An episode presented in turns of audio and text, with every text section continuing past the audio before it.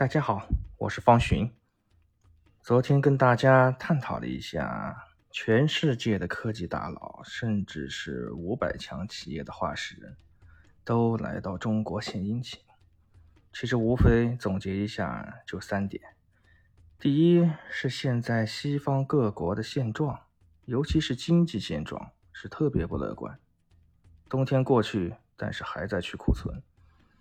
所以他们必须要找到一个救命稻草，那可想而知，新兴市场，尤其是中国，就是他们的救命稻草。同时，他们还可以进行政治缓冲。而这些话事人，就是大国手下的探路者。他们没法在桌面上谈的事情，可以通过桌下去进行交流。那这些都是。宏观的，就是我昨天说的，他们来是为了国，为了自己的国家，为了政治。而今天我们探讨一下，他们来到我们中国，第二个很重要的原因就是他们为了钱，非常明显，就是为了钱。为什么为了钱？首先，中国的市场非常大，这已经毋庸置疑，尤其是互联网市场。所以你们会发现。很多科技大佬，尤其是昨天说的代表旧资本的比尔盖茨，代表新资本的马斯克，纷纷来到中国，就是看中了中国这块市场，尤其是互联网市场。第二，中国给到了他们最安全、最稳定的市场。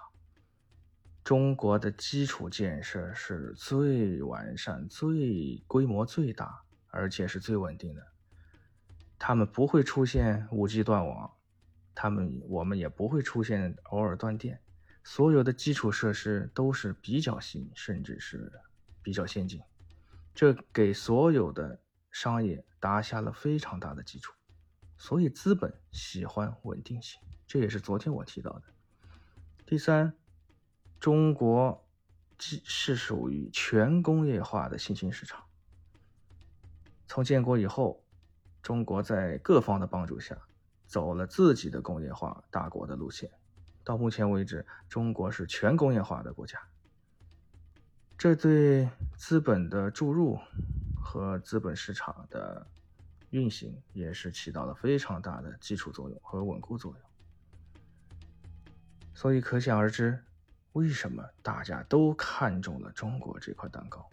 当然了，还有一个也是大家经常提及，但是没有多少人明白的，也是在最近，中科院已经完成了超高集成度光学卷积处理的研究。这就意味着以后的电子芯片，中国不会再依靠别人，而且它的运算处理速速度非常快。这也是全世界科技大佬看中中国这块市场、看中中国这块科技土壤的很重要的元素元素之一。其次，这也是中国自我发展的需要。毋庸置疑，中国现在面临着进出口的问题、内内需消费市场消费力下降的问题，我们必须。通过种种的手段，吸引外资、吸引投资、吸引全世界的目光，提振我们的经济，这也是中国的需要，也是中国自我发展的必然选择。同时，又回到几年前一样，为什么我们需要特斯拉？